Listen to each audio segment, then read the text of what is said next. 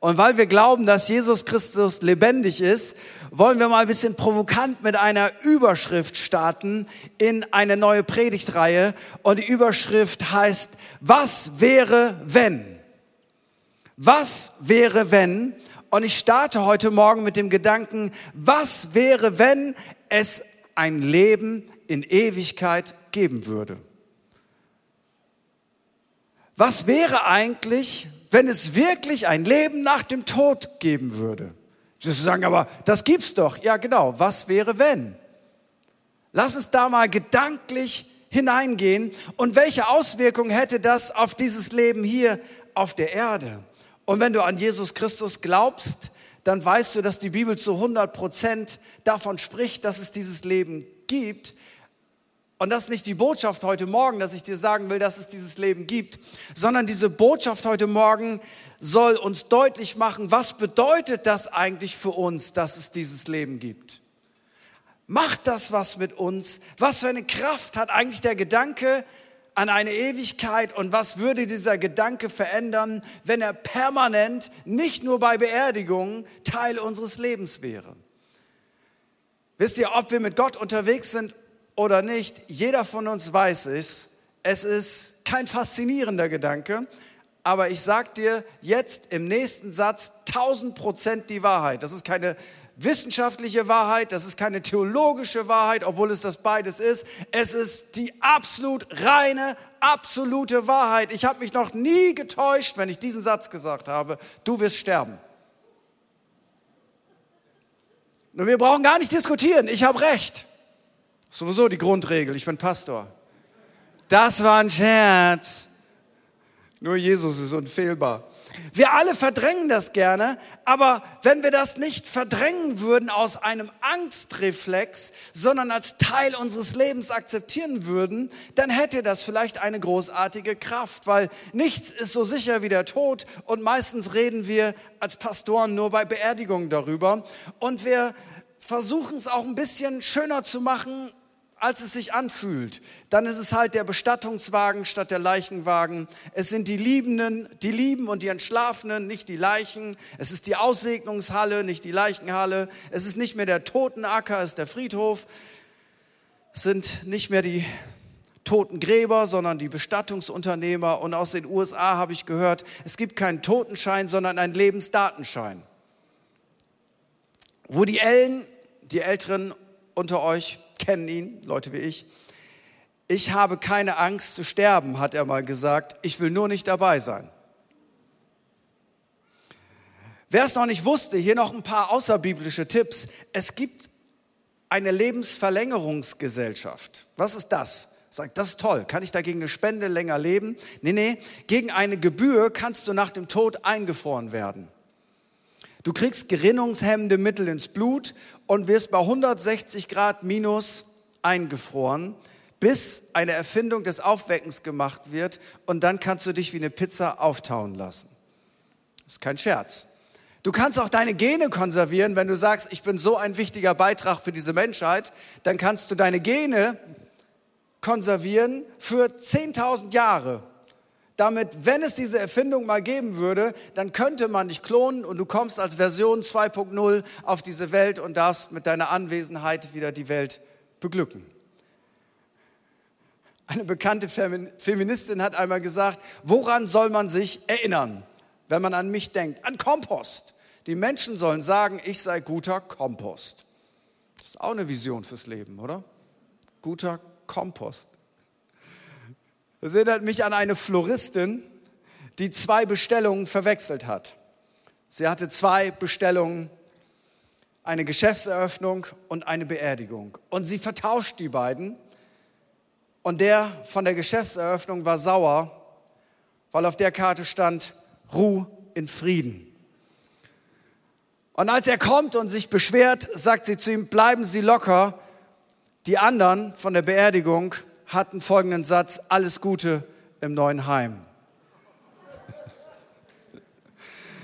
Wenn das Ende deines Lebens sich ankündigt, zum Beispiel durch Krankheit, hast du Glück, dich mit diesen Fragen noch auseinandersetzen zu können. Aber was ist, wenn unser Leben ganz plötzlich endet? Und wenn du dann vor Gott stehst, wird es vielleicht nur zwei Kategorien geben. Bedauern und belohnen.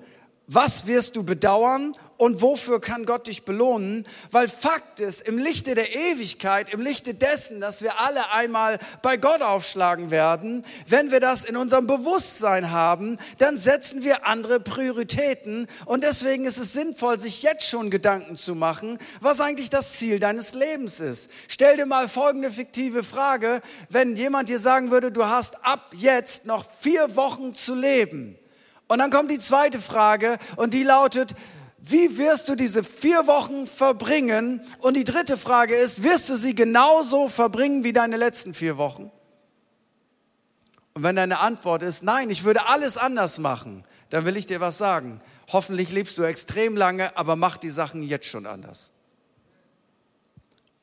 Weil die Bibel macht uns deutlich, dass wir das Leben vom Ende her sehen sollen. Und wenn jetzt das dein Leben so etwas wäre wie, wie ein zehn Kilometer langes Seil, also von hier bis Kronberg, das wäre dein Leben, ein, ein zehn Kilometer langes Seil, dann möchte ich dir Folgendes sagen, nur um ein Bild zu haben, nur dieses erste kleine Stückchen verbringst du auf dieser Erde.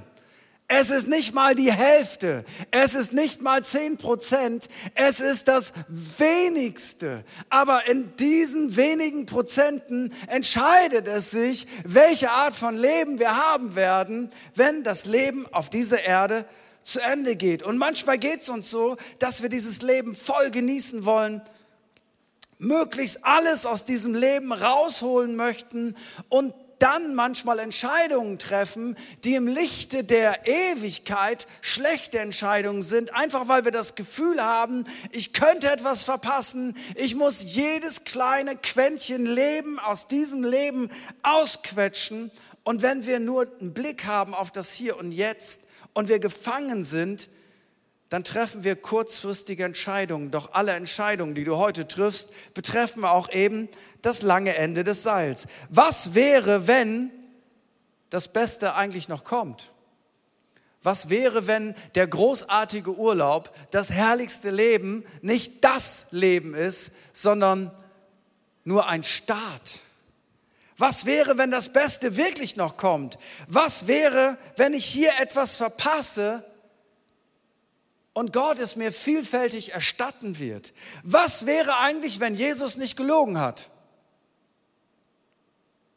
Was wäre eigentlich, wenn das Ende unseres Lebens als Christen nicht ein Drama wäre, eine Katastrophe, sondern das, was wir eigentlich uns schon immer gewünscht haben, bei Jesus zu sein. Ich weiß nicht, ob du das kennst. Manchmal gibt es ja Momente im Lobpreis, im Gebet oder manchmal trifft es dich auch so irgendwo, dass du das Gefühl hast, jetzt bin ich angekommen. Jetzt ist Jesus ganz nah da. Kennt das irgendjemand? Und dieses Gefühl, was das mit deinem Herzen macht, es, es bringt dein Herz zur Ruhe. Es sagt dir, that's it. Das ist das, was du liebst. Das ist das, was du brauchst. Stell dir einmal vor, das ist nicht nur ein Gefühl, was für einen kurzen Moment da ist, sondern das ist dein gesamtes Lebensgefühl. Das heißt es, bei Jesus zu sein. Bei Jesus zu sein heißt, es gibt kein Bedürfnis, was nicht erfüllt wird. Es ist nicht so nach dem Motto, das Leben auf dieser Erde ist das bessere Teil, aber naja, dann geht's in den Himmel und wenn es sein muss, es wird schon besser sein als die Etage da unten.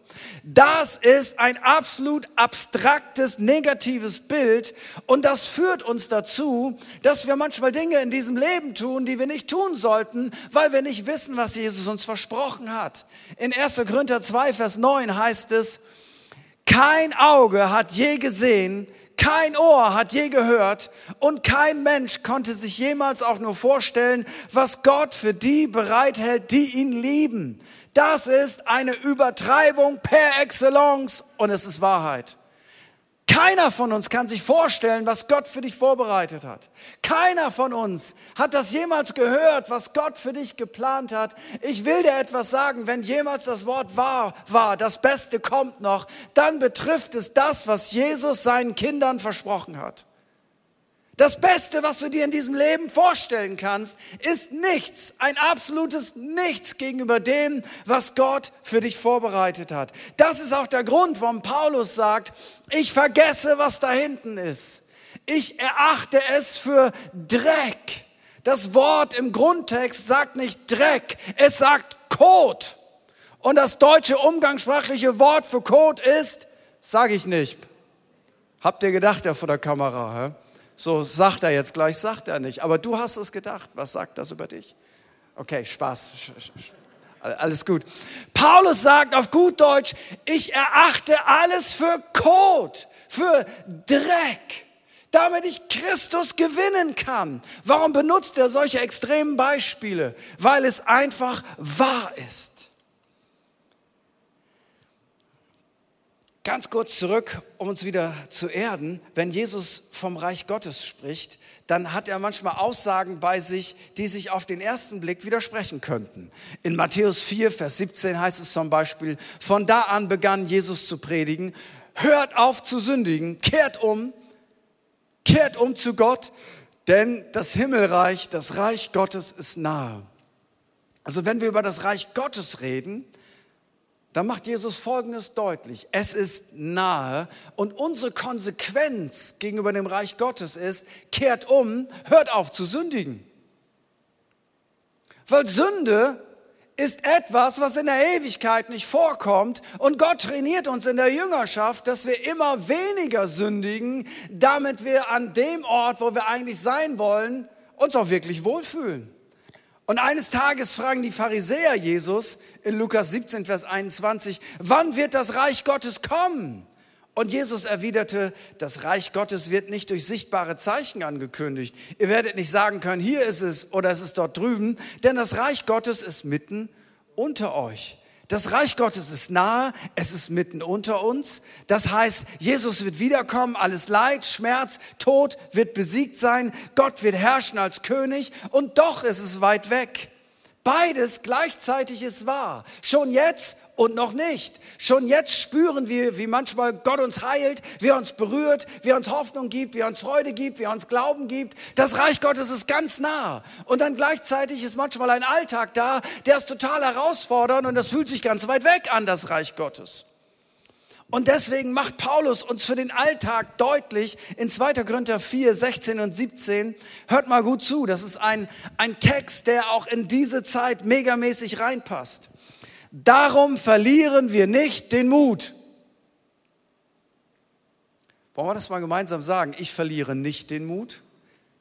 Ich verliere nicht den Mut. Wenn auch unsere körperlichen Kräfte aufgezehrt werden, bei Paulus durch Verfolgung, bei uns wahrscheinlich eher durch Alterung, wird doch das Leben, das Gott uns schenkt, von Tag zu Tag erneuert. Das heißt auf gut Deutsch, du kannst vom Körper her alt sein und in dir bist du total jung. Danke, Franz. Voll gut. Hast dir deine fünf Euro verdient. Zweimal musst du aber noch, ne? Nicht? Jetzt nicht wieder still sein den Rest der Predigt. Was wir jetzt leiden müssen, dauert nicht lange. Herr, hör zu. Es ist leicht zu ertragen, okay, und bringt uns eine unendliche, unvorstellbare Herrlichkeit. Das, was Paulus sagen will, ist nicht, dass dein Leid nichts ist. Paulus sagt auch nicht, ach, deine Tränen sind Gott sowieso egal, sondern Paulus macht einen Vergleich zwischen dem, was auf dich zukommt und zwischen dem Leid, das du jetzt hast, und es ist reales Leid. Er sagt, in dieser Hinsicht ist es leicht zu ertragen, wenn du den Fokus darauf hast, was vor dir liegt. Das Reich Gottes beginnt im Hier und Jetzt. Und Jesus löst diese Spannung nicht auf. Wir leben in dem Reich dieser Welt und wir leben im Reich Gottes. Und punktuell, je näher wir Jesus kommen, erleben wir die Segnung des zukünftigen Reiches Gottes. Und das führt mich zu dem Gedanken, wie gehen wir in diesen, diesen Blick als Christen mit den großen Themen des Lebens um? Naja, was sind die großen Themen des Lebens? Zum Beispiel Geld. Geld ist ein großes Thema. Du sagst, bei mir ist das kein Thema. Nun, die meisten von euch gehen täglich zwischen acht und zehn Stunden arbeiten, um was zu tun? Um dem Chef zu sagen, ich liebe die Firma, brauchst mir kein Geld geben. Habe ich voll gerne gemacht. Voll super. Überstunden, gerne. Ich kriege nichts dafür, gar kein Problem. Ich liebe dich, Chef. Ich würde für dich alles tun. Nachtschicht hau ich noch rein. Macht doch keiner. Du investierst deine kostbare Lebenszeit, um was zu bekommen? Geld. Und weißt du was? Du bist in der Regel mehr auf deiner Arbeitsstelle als zu Hause. Jetzt könnte man ja sagen, du liebst ja deine Arbeit mehr als deine Familie. Wenn man es in Stunden rechnen würde, ja, aber man kann es ja so nicht rechnen.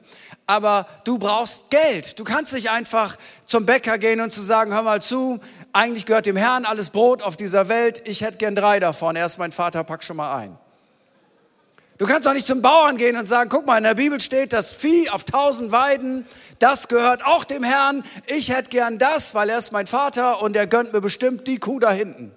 Ich nehme die schon mal mit. Ähm, das funktioniert ja so nicht. Du, du investierst etwas und dann bekommst du etwas, du bekommst Geld. Und deswegen ist Geld so kostbar. Wir kriegen es nicht geschenkt, außer einige wenige von uns. Aber in der Regel musst du dafür arbeiten. Aber das Verrückte ist, dass es Gott nicht beeindruckt, ob du viel oder wenig Geld hast. Und im Blick auf die Ewigkeit, also nochmal Ewigkeit, habe ich jetzt eine große Quizfrage. Dafür, wofür du 40, 45 Jahre 50 Jahre arbeitest, also das ist ja was, oder? 50 Jahre für etwas arbeiten. Wie viel kannst du dann mitnehmen, wenn du zu Jesus gehst? Ganz schön wenig, oder? Nichts. Das ist eigentlich nicht fair, oder? 50 Jahre rackern und was nimmst du mit? Nichts. Das letzte Hemd hat keine Taschen, nackt bist du gekommen, nackt gehst du. Also und dazwischen hast du hoffentlich ein bisschen mehr. Und schon merken wir, dass du gesegnet bist. Du bist nackt gekommen, jetzt hast du was zum Anziehen, also es ist schon besser als am Anfang. Du kannst dein Geld nicht mitnehmen. Aber weißt du was? Jesus sagt, du kannst es vorausschicken, du kannst es überweisen. Und dann ist es da. Aber dann ist es nicht auf deinem Bankkonto, sondern dann ist es auf deinem himmlischen Konto. Und ich will dir etwas sagen, auf dem himmlischen Konto gibt es keine Inflation. Auf dem himmlischen Konto ist nicht irgendwie, ist weg. Das wird dir nicht geklaut. Da kommt keine Regierung, kein Dieb. Keiner kann dir das nehmen. Jesus drückt das so aus in Matthäus 6, 19 bis 21. Der sagt, er häuft in dieser Welt keine Reichtümer an. Sie werden nur von Motten und Rost zerfressen und von Einbrechern gestohlen und heute kommt auch noch Inflation dazu. Sammelt euch Schätze im Himmel, die unvergänglich sind und die kein Dieb mitnehmen kann. Wo nämlich euer Schatz ist, da wird auch euer Herz sein. Und jetzt denk an dieses Seil, das bisschen auf diese Erde. Aber diese 9,8 Kilometer in der Ewigkeit, was schicken wir voraus? Und wenn wir darüber nachdenken, was wir vorausschicken, dann gibt es in der Bibel nur ein Zentrum dessen, was Gott wichtig ist. Gott braucht mein Geld nicht. Gott braucht meine Aktien nicht. Gott braucht mein Gold nicht. Gold ist für ihn Straßenbelag. Mehr nicht. Da, da, damit, womit willst du Gott beeindrucken? Aber weißt du, was Gott liebt? Gott liebt es, wenn sein Reich gebaut wird. Gott liebt es, wenn Gemeinde gebaut wird. Gott liebt es, wenn, wenn Menschen die Botschaft von Jesus Christus hören bis an die Enden der Erde. Gott liebt es, wenn Wasserbrunnen gebaut werden für Menschen, die kein sauberes Wasser haben. Gott liebt es, wenn Menschen Bildung bekommen, die keine Bildung haben. Gott liebt es, wenn Kinder, die in Armut sterben würden, wenn sie da rauskommen. Gott hasst Armut. Gott hasst es, dass nicht alle Menschen wissen, dass er sie liebt. Gott will Gemeinde bauen. Gott will das Reich Gottes nach vorne bringen, weil Gott liebt Menschen und alles, was du für Menschen investierst, das schickst du voraus, weil unser Glaube sagt, es sind nur zwei Dinge, die wichtig sind. Gott lieben und Menschen lieben. Menschen lieben und Gott lieben. Gott lieben und Menschen lieben. Der Rest ist Kokolores. Und deswegen meine Frage, im Lichte der Ewigkeit, wie gehst du mit deinen Finanzen um? Alles für hier oder bist du clever und überweist es da, wo Jesus eindeutig drüber gesprochen hat?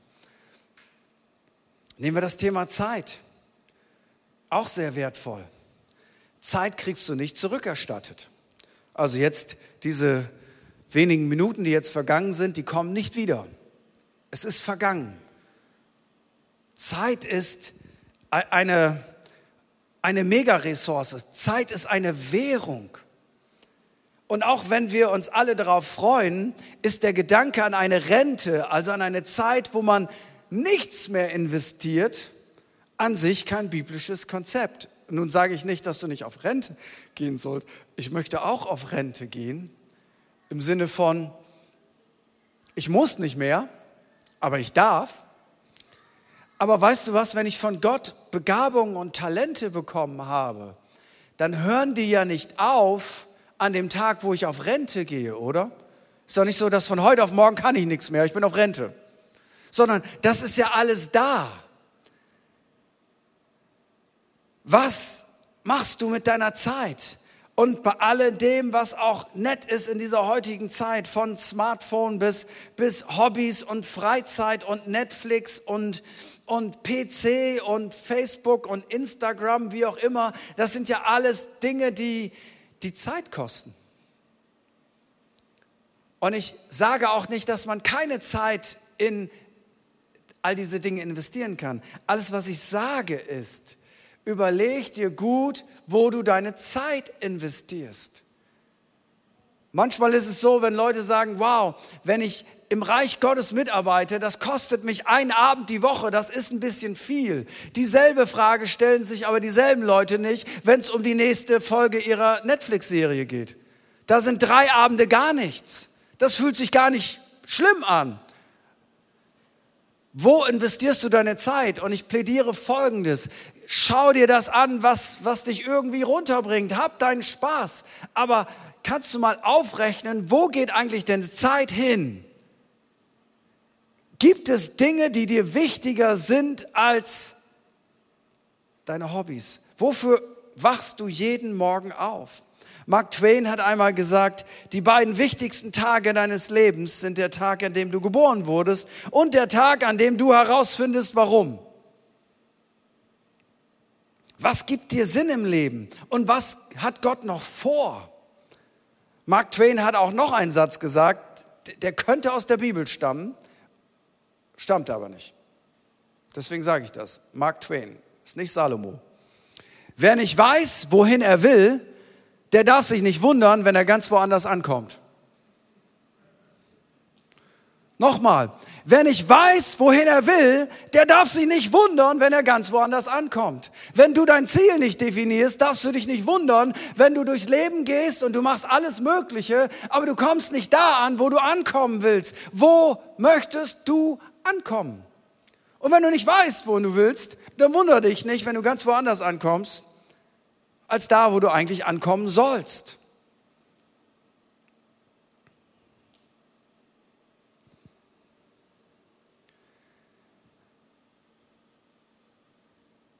Ich habe mir vorgenommen, dass ich an einen Ort ankommen will, wo ich im Rückblick auf mein Leben sagen will, mit meinem Berufsbild, mit meiner Berufung, ich will mitgeholfen haben, dass 70 Kirchen in dieser Welt entstanden sind.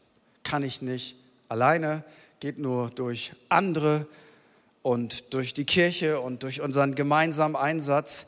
Und weißt du was? Weißt du, was für mich die größte Herausforderung ist?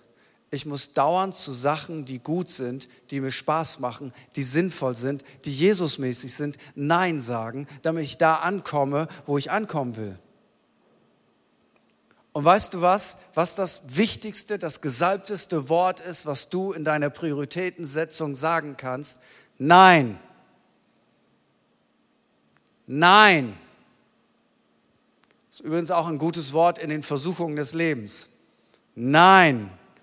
Und noch ein bisschen Nackedei surfen? Nein.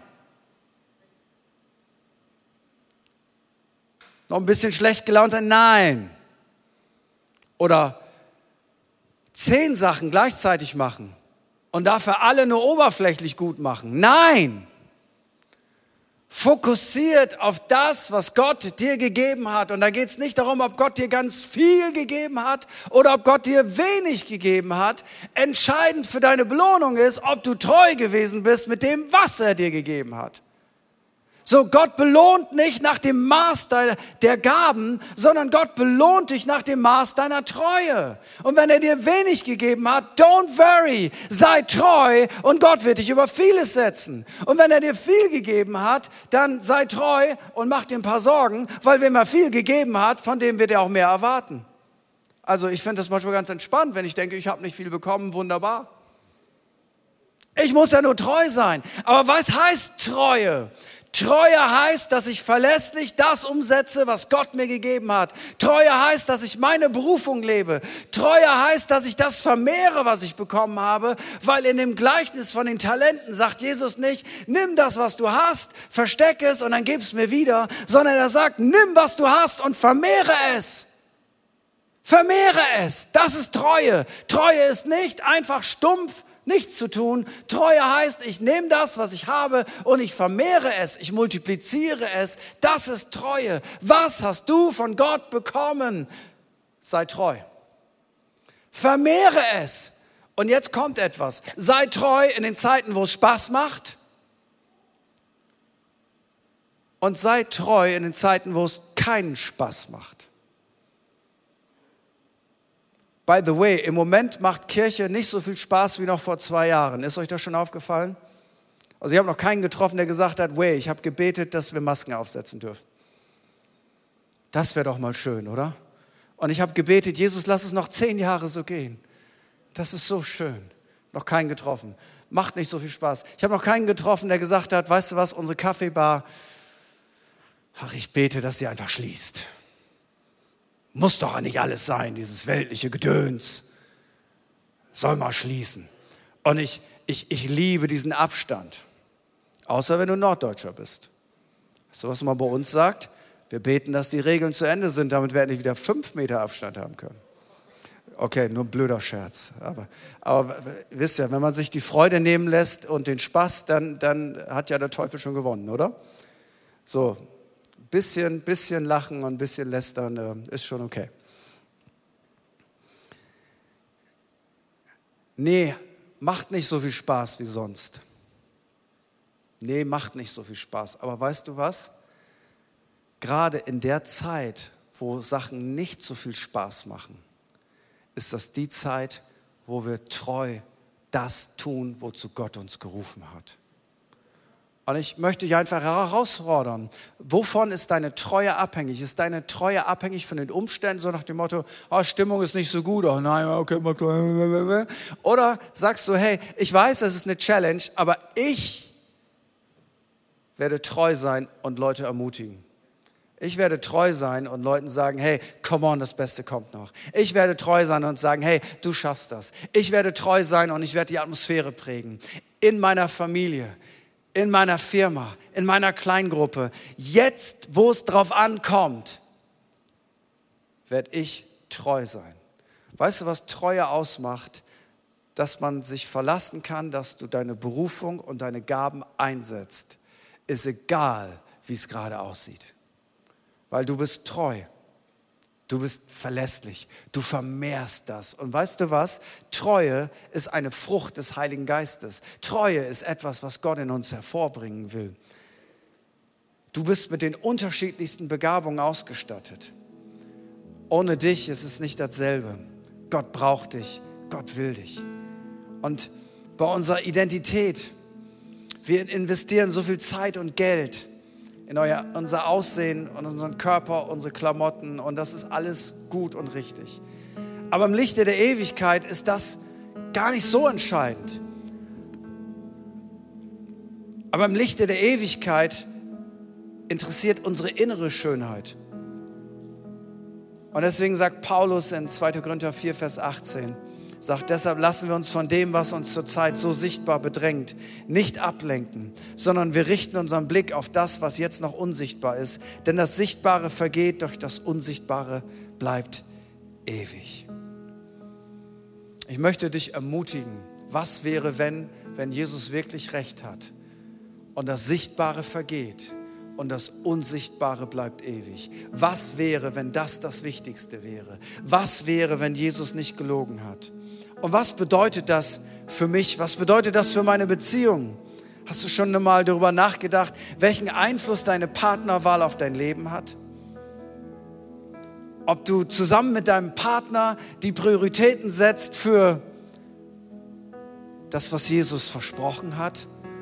Oder ist es nur eine Priorität für diese Erde? Das macht den Unterschied. Das macht den entscheidenden Unterschied. Oder auch auf deine Freundschaftswahl. Sind die Menschen, mit denen du dich am meisten umgibst, auf dem gleichen Weg? Dürfen sie in dein Leben sprechen und dir die Ewigkeit vor Augen halten? Was wäre, wenn? Was wäre, wenn Jesus recht hat? Und dieses Leben nur eine Vorstufe ist zu dem eigentlich wahren Die Bibel sagt uns, unser Leben währt 70, wenn es hochkommt 80 und ich bete jederzeit mit dir, dass es auch 90 und 100 wird. Aber eins ist sonnenklar, irgendwann ist das Finale. Und solange wir auf dieser Erde sind, Martin Luther, der große Reformator, drückte das so aus. Unser Leben ist eine tägliche Buße. Nicht ein tägliches Büßen, weil Jesus hat ja alles bezahlt. Wir müssen für gar nichts büßen. Jesus hat gebüßt. Aber ein tägliches Umdenken. Solange wir auf dieser Erde sind, gibt es so viele Dinge, die uns ablenken von den wirklich wichtigen Dingen. Und das ist der Grund, warum Gott uns sein Wort schenkt, warum Gott uns seinen Geist schenkt. Und das ist der Grund, warum Gott uns Freunde und Kleingruppen und Geschwister im Glauben schenkt. Weil wir alle brauchen Support, damit wir nicht einen Umweg gehen, sondern den geraden Weg gehen in ganz viel Treue und Hingabe unserer Berufung und dem Willen Gottes gegenüber in unserem Leben indem wir genau überlegen, was mache ich mit meiner Zeit, was mache ich mit meinen Beziehungen, was mache ich mit meinen Finanzen. Lebe ich so, dass ich sagen kann, ist egal, ob ich noch vier Wochen lebe, ob ich noch zehn Jahre lebe oder ob ich 50 Jahre lebe, genau so möchte, möchte ich leben, weil ich weiß, wo ich hin will und weil ich weiß, wo ich ankommen will. Deswegen schlage ich genau den Weg ein, damit ich ankomme. Lass uns zusammen aufstehen.